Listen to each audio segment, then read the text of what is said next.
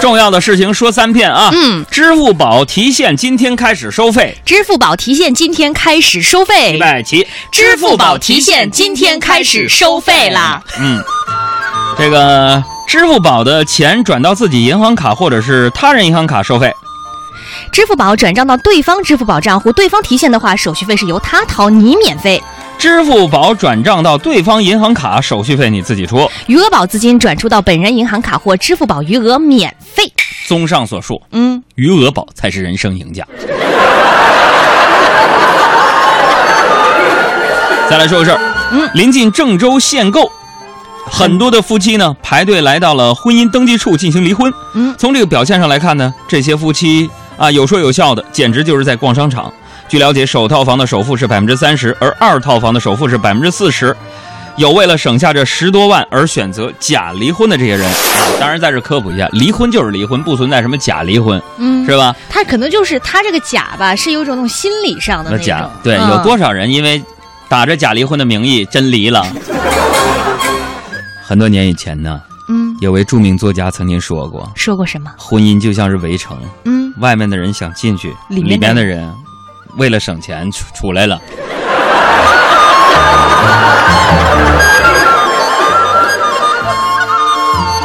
这民警呢，在成都火车站捡到一个皮包，找到失主夫妻啊，核对包内财物的时候，丈夫却言辞闪烁啊，原来包里边竟然藏了丈夫存的两万块钱私房钱。妻子一听啊，当场就翻脸了。这男的就说呀，平时媳妇儿管太严了，抽烟喝酒和聚会都囊中羞涩。哎，发生在四川成都哈，我记得好像当地是有一个那个专门形容就是这种这种丈夫叫什么趴耳朵，趴耳朵，嗯，嗯 就是说比较那种软的那种，在家里嗯特别软，嗯呃，底气不足的那个男的。啊，那作为一个老爷们儿，这事儿啊我就真的有点忍不了了。你这个老婆太苛刻了，男女之间、夫妻之间相处，是不是啊？嗯，就算不讲究这个举案齐眉，也得讲究用心经营婚姻，是不是？嗯，我就觉得女人要处处让着男人，是吧？就拿我媳妇儿来说吧，她在我家做任何事情都让着我，嗯，举例，让我洗衣服，让我做饭，让我刷碗，让我倒垃圾，让我收拾屋子。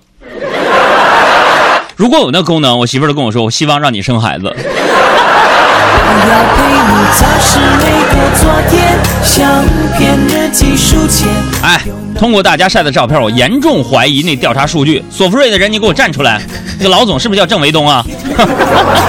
这晒的照片全都是女孩的，不是全都是女孩，这女孩多。但是你要想想，这可能是另一半帮他拍的呀。也对，看 看照片，咱这里边，而且我跟你说，我真的希望有一天索福瑞的收听率调查能够调查一下哪个节目听众的女性颜值最高。嗯，你随便举几个例子，你比如说我们这里边的这个韩露，是不是啊？啊，然后这个阿兹，我的天哪，那皮肤真的都没有褶，哎呦我天天，阿兹，可以留个微信号吗？啊，对，阿兹，哎呦我的天哪，我必须把你收藏一下，太漂亮了，婀娜多姿的身材，还有铿锵玫瑰，啊，花瓣开的有点大，这个朵儿啊。另外你看，从军博这颜值太高了，加妞菲还有，哎呦嗯，，好了，继续看新闻吧。幸福洋溢的感觉。嗯看热闹啊！嗯说湖南洞新高速有一辆小轿车自燃，火势汹汹。但是令人惊呆的是，在救援的过程当中啊，着火车辆前方四百米左右的匝道口，居然有五台小车是依次停下来了。车上的人员纷纷下车，有嗑瓜子儿的，也有拍这个车辆自燃照片的。经过警察多番劝离，都不为所动，非要在那看热闹。最后，他们依法被分别给予了记六分、罚款两百元的处罚。哎，这个处罚是第二天短信收到的。接到处罚之后，很多人不乐意了。哎，凭啥？凭啥？交通法规，交通法规哪条规定看热闹扣分呢？人 交警说了，哎哎，看热闹不扣分啊，但是你们占用应急车道了。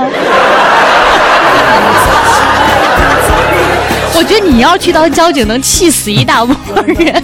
我跟你说，我真的觉得理解人家。你看没有，人家前面发生火灾了，那么大的火，是不是？嗯，这帮人不离不弃在那围观，嗑瓜子儿拍照人家是想自己用自己的人肉阻挡一下这火势的蔓延啊，人家。是在那里边声援消防队员，给他们加油鼓劲儿，是吧？有嗑瓜子儿的，是吧？瓜子儿嗑完了就得渴吧，渴了就得来卖水的吧，卖水的就得有花生米、火腿肠、火柴、肥皂、洗衣粉，八分钟是吧？搬个小板凳，拉动当地经济，对不对？这是他们的本意。为什么说呢？你看不拉动当地经济，第二天是不是给人家交了两百块钱？啊！当然了，看完新闻，我忽然明白喽，嗯为什么有时候我无法理解烂片儿再烂也不怕没有市场？嗯，因为总有一些人呐，给他什么都能津津有味的在那儿看，用生命看热闹还不嫌事儿大。哪有那么缺心眼儿的家属啊？我有那样家属，我直接我就拍死他。很多人不信呢，还不信，不能，这素质不能那么低。哼有没有看《绝技》的？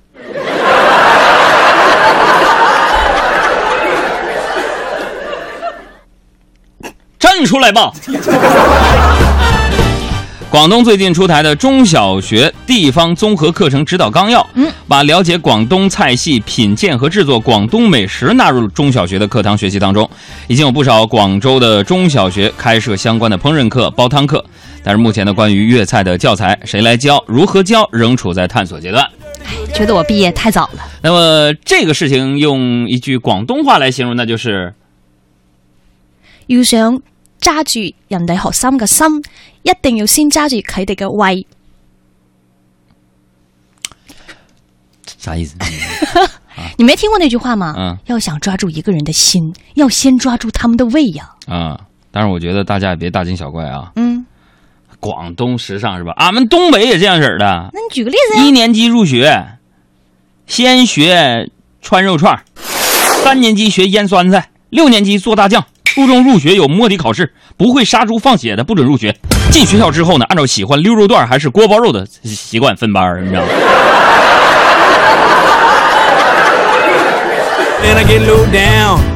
那么昨天呢，国足对阵乌兹别克斯坦的比赛以零比二毫无悬念的输了，这大家都知道啊。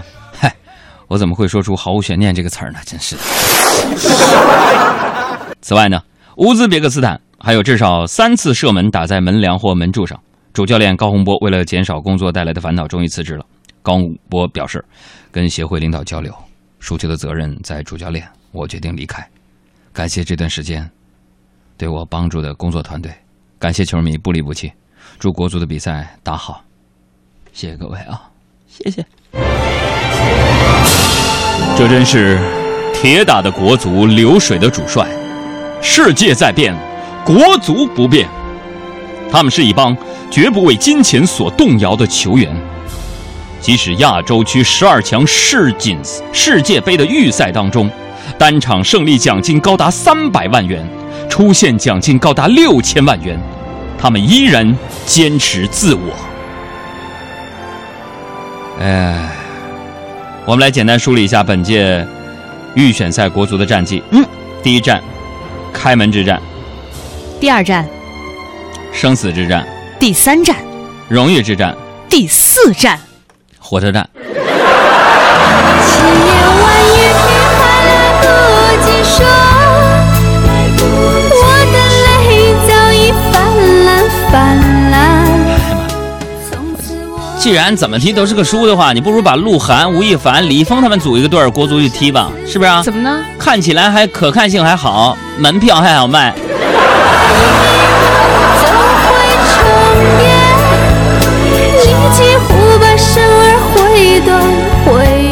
再来看一下我们的邻国韩国思密达的新闻。韩国科学 ICT 未来规划部对外宣称，一支由科学家组成的团队成功的开发出了新的混合能源存储技术，而它的充电速度比常规的蓄电池要快很多倍。它的能量密度更高，充电速度比锂电池快一百倍，一百倍思密达。我只想说，充电速度快一百倍，充电以后不会一百倍的爆炸力，威力爆炸吗？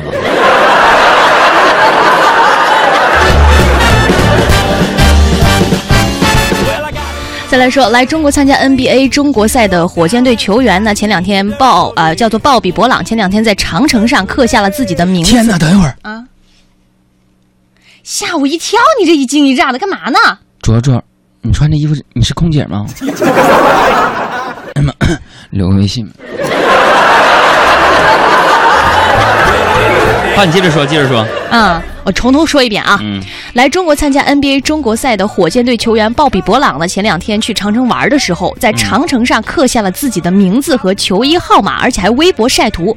这一不文明的举动遭到了球迷们的一致指责。随后呢，布朗在微博道歉，称是无心之过，说我对这件事感到非常抱歉，我真的没有伤害他的意思，我非常尊重中国的文化，这是一个无心之过，希望你们可以原谅我。没事儿，把罚款交了吧。